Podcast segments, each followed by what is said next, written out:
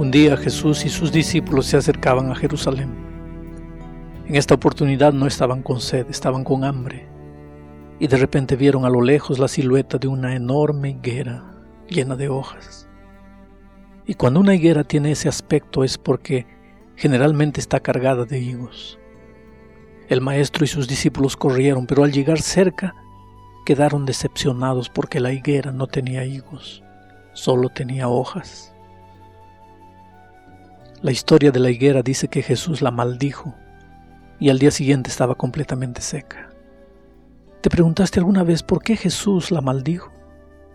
No fue como muchos piensan porque no tenía frutos, sino porque aparentaba tenerlos cuando no los tenía.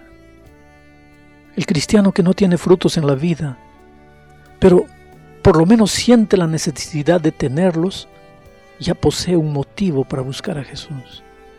Pero la persona que aparenta tener frutos fabrica sus propios frutos y vive contenta pensando que sus frutos humanos dejan feliz a Jesús, sin saber que la justicia humana es como trapo de inmundicia. Anda Jesús esta mañana y pídele los frutos auténticos de la fe. No los fabriques con tus manos, pídeselos al Señor.